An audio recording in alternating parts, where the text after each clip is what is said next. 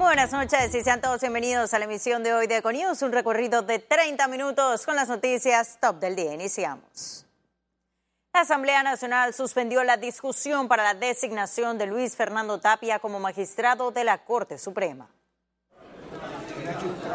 El órgano ejecutivo sufrió otro revés en sesiones extraordinarias. La comisión de credenciales, por falta de quórum, no inició el debate de los nombramientos del presidente Varela. El consenso por parte de ninguna de las bancadas.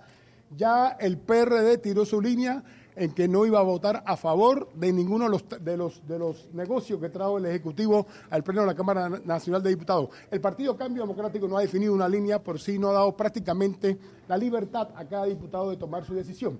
Mi decisión ha sido también este, la de votar en contra en todas las designaciones. Los diputados confirmaron que las designaciones de magistrados suplentes y principales quedarán para la nueva asamblea. Yo siento de que ahí lo que puede pasar es que va a cambiar la figurita. Yo no creo que van a ser la misma figurita. Yo creo que a partir del primero de julio ya la potestad le va a tocar el ejecutivo que entra en función. En este caso al presidente este, Laurentino Cortizo. Creemos que es extemporáneo lo que está haciendo el presidente Creemos que todas estas designaciones ya deben pasar al próximo gobierno. La Comisión de Credenciales tiene pendiente analizar el reemplazo del fiscal electoral y las designaciones de Roberto Roy y Marieta Jaén como directivos del Canal de Panamá. Félix Antonio Chávez, Econius. Y la Comisión de Trabajo suspendió ese jueves los proyectos relacionados con los jubilados en sesiones extraordinarias. La Asamblea Nacional decidió reprogramar el debate en la comisión para el próximo lunes 13 de junio con el objetivo de contar con la documentación económica del proyecto de ley que revisa las pensiones y jubilaciones y la iniciativa legislativa que crea el bono extraordinario único y uniforme de 100 dólares para jubilados y pensionados de la Caja de Seguro Social. Y el presidente Juan Carlos Varela informó que el Ministerio de Comercio hará una evaluación de los efectos del rechazo del proyecto de contrato contra Minera Panamá por parte de la Asamblea Nacional. La inversión de 6 mil millones de dólares y que los 10 mil empleos que generó y los 4 mil empleos que va a dejar eh, durante su operación se hizo en base a ese contrato, que fue inclusive, esa ley fue, fue aprobada en el contrato de ley 1997. Entonces sí siento que, lo que sucedió no es correcto. Y por su parte, el presidente electo, Laurentino Cortizo, calificó la decisión del Poder Legislativo de rechazar el contrato con Minera Panamá como parte de la democracia. El Ejecutivo puede presentar para la aprobación o improbación de un contrato ley. Entonces, nosotros debemos respetar eso. Yo no tengo ninguna duda que ese es un tema que nosotros vamos a resolver eh, rápidamente en el nuevo gobierno eh, pero a mí personalmente y a muchos diputados no le pareció que era adecuado en un momento de transición estar metiendo esta gran cantidad de esto de agenda en sesiones extraordinarias. Y el Tribunal Electoral rechazó la impugnación contra la diputada Yanibel Ábrego. El edicto indicó que se le ordenó al juzgado tercero electoral entregar la fianza de 25 mil dólares a Ábrego, quien actualmente preside la Asamblea Nacional. La demanda fue presentada el pasado 13 de mayo por el candidato Eduardo Vázquez, argumentando que hubo clientelismo. La diputada señaló en su cuenta de Twitter que se hizo justicia con la decisión democrática que tomaron los electores el 5 de mayo y destacó que el Tribunal Electoral confirmó el justo rechazo de la impugnación. Y el Consejo de la Concertación Nacional está en la recta final para entregar el paquete de reformas constitucionales.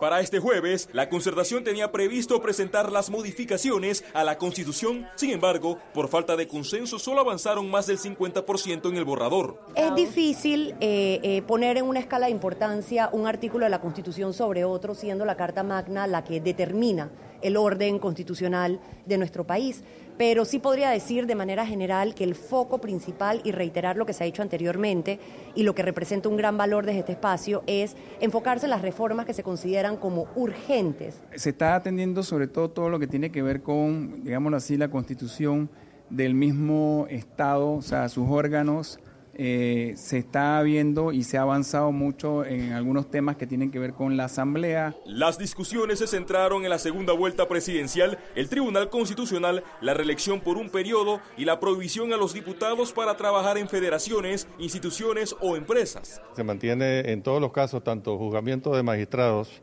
de la Corte como de magistrados del Tribunal Constitucional, que es una figura nueva, como de los, de los diputados que lo que es la investigación pasa al Ministerio Público y se establece la doble instancia en cada una de las tres posibilidades. El Pleno de la Concertación estima reunirse la próxima semana con el fin de aprobar el documento que servirá como base en las reformas a través de dos legislaturas. Félix Antonio Chávez, Econius.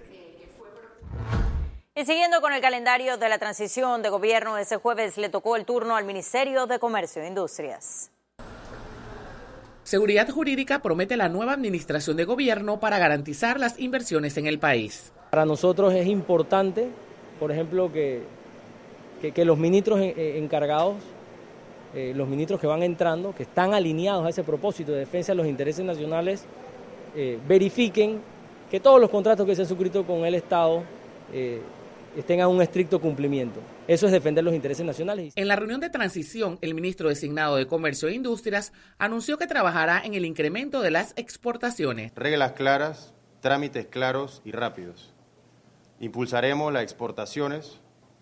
Vamos a utilizar y aprovechar esa red de tratado de libre comercio que tenemos. Vamos a ayudar a la atracción de inversión extranjera directa otro de los temas que tendrá que atender el nuevo gobierno es la negociación del Tratado de Libre Comercio con la República Popular de China. Estaremos pues estableciendo eh, un cronograma, eh, eh, una agenda de trabajo a fin pues de que tanto el ministro designado como su equipo de trabajo pueda pues empaparse de todos los temas dentro del ministerio, a lo cual nosotros hemos pues, nos hemos mostrado con toda este, la voluntad. El vicepresidente electo José Gabriel Carrizo y el secretario de Metas Jorge González también participaron del encuentro. Jessica Tazón, Econews. Y reactivar la economía generando nuevos puestos de trabajo en todo el país es uno de los objetivos de la nueva administración de gobierno. Durante la primera reunión de transición en el Ministerio de Trabajo se detalló el plan de acción que incluye la creación de empleos. La propuesta es que el Ministerio de Trabajo y el de Educación establezcan una mesa de análisis para alinear el sistema educativo y la capacitación a las demandas del mercado laboral. Además, establecerán beneficios fiscales a las empresas que contraten a personas sin experiencia. Nosotros hemos establecido desde un inicio en este proceso cuál es, la garantía de nosotros como administración que está encaminada sobre todo al emprendimiento. Hay un compromiso del presidente electo con el tema de la mujer. Por eso nos complace también que este ministerio también siga en manos de eh, mujeres que podamos emprender y la tarea de poder realmente ayudar en el fortalecimiento de esta tarea de emprendimiento de las mujeres y de los jóvenes. Economía. Y Panamá crecerá 5% este 2019. Esta es la proyección del Ministerio de Economía y Finanzas anunciada durante la rendición de cuentas del Consejo Técnico de Economía. Un crecimiento menor al proyectado por los organismos internacionales es la estimación del Ministerio de Economía y Finanzas para este año. Nosotros tenemos cifras de arriba de 5% de crecimiento. evidentemente no tan eh, optimistas como por ejemplo el banco, actualmente Banco Mundial y, y Fondo Monetario Internacional. Ellos están en 6%, ellos están en 6%. No, las netas son un poquito más conservadoras que, esas estimaciones, cercana a la, la CEPAL, que CEPAL estima un 5.4% de crecimiento. Los primeros 100 días del nuevo gobierno serán determinantes para situar la economía en un ritmo adecuado, apuntan economistas. Se habla de, una deuda que tiene el, gobierno por más de 800 millones de dólares a los proveedores. Nosotros eh, pensamos que la nueva administración debe eh, sentar las bases eh, muy sólidas en ese sentido de, pagar esas deudas para que verdaderamente haya en la economía una corriente de ingresos importante. Panamá creció 3.7% el año pasado, monto menor al proyectado por organismos internacionales y autoridades de gobierno. Jessica Tazón, Econews. Y un desenvolvimiento positivo mostró la industria aseguradora en los primeros cuatro meses de este año. Los detalles a continuación.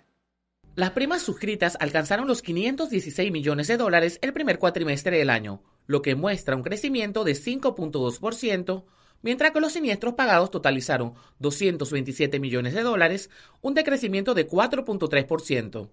Ramos Hernales en temas de siniestro va hasta ahora va bien. Nos preocupa, nos sigue preocupando eh, el crecimiento que ustedes lo han visto que tienen los siniestros eh, en el ramo de salud. Está creciendo muy por arriba de lo que están creciendo las primas. Entonces, eso le sigue poniendo presión a las aseguradoras. Las proyecciones de la Superintendencia de Seguros y Reaseguros de Panamá apuntan que la industria crecerá por encima del 7% al finalizar este año. Jessica Tazón, Econews. Conexión Financiera. Es presentado gracias a... Para cualquier ocasión, llama a Avis al 278-9444. Tenemos lo que necesitas y cuando lo necesitas. Claves para la competitividad. ¿Qué tan vitales son para un país? ¿Cómo utilizarlas? Para responder a estas y otras interrogantes, tenemos en el estudio a nuestro economista Carlos Arauja. Adelante, Carlos. Así es, Astrid. La competitividad de Panamá ha venido en franca decaída los últimos 10 años, principalmente por temas asociados con burocracia, con corrupción, con la lentitud de ciertos procesos, específicamente sectores como el de la logística. Tiene que recibir el apoyo tanto del gabinete logístico como del mismo presidente de la República para poder recibir entonces los fondos necesarios y garantizar que sea un pilar de crecimiento recurrente y constante, el turismo que lo venimos mencionando ya una y otra vez, como un pilar a ser desarrollado, tienen estos próximos cinco años esa linda oportunidad de desarrollarse como algo innovador, algo fresco, algo diferente. Los procesos aduaneros, que hoy día constituyen importantes obstáculos en la definición de precios más competitivos, tanto de alimentos como de medicamentos. Son puntos que se han identificado y que pueden llevar a Panamá a ser mucho más competitivo. No despreciemos esta ventana de oportunidad, porque de no hacerlo, pues otros países nos ganarán y eso obviamente traerá dificultades económicas para el país que se trasladarán inevitablemente en momentos difíciles para todas las familias panameñas. Muchísimas gracias, Carlos, por ese reporte completo y por acompañarnos aquí en Econews. Conexión Financiera. Fue presentado gracias a... Para cualquier ocasión, llama a Avis al 278-9444. Tenemos lo que necesitas y cuando lo necesitas. Y ahora sí ha llegado el momento de conocer un resumen de la jornada bursátil de ese jueves 30 de mayo. Iniciamos. El Dow Jones cotizó en 25.169,88 puntos, alza de 0.17%. El IBEX 35 se ubicó en 9.157,80 puntos, aumento de 0.85%. Mientras que la Bolsa de Valores de Panamá se situó en 439,46 puntos, no registró variación. Y ahora veamos en detalle el volumen negociado en la Bolsa de Valores de Panamá.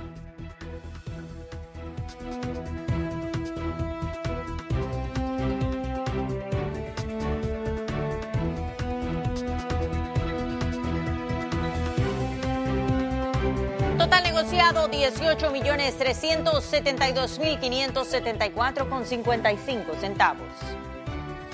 Y en breve estaremos de regreso con las notas internacionales, pero recuerde, también puede seguirnos en vivo desde su celular a través de la aplicación de Cable on the Go. Solo descárguela y listo.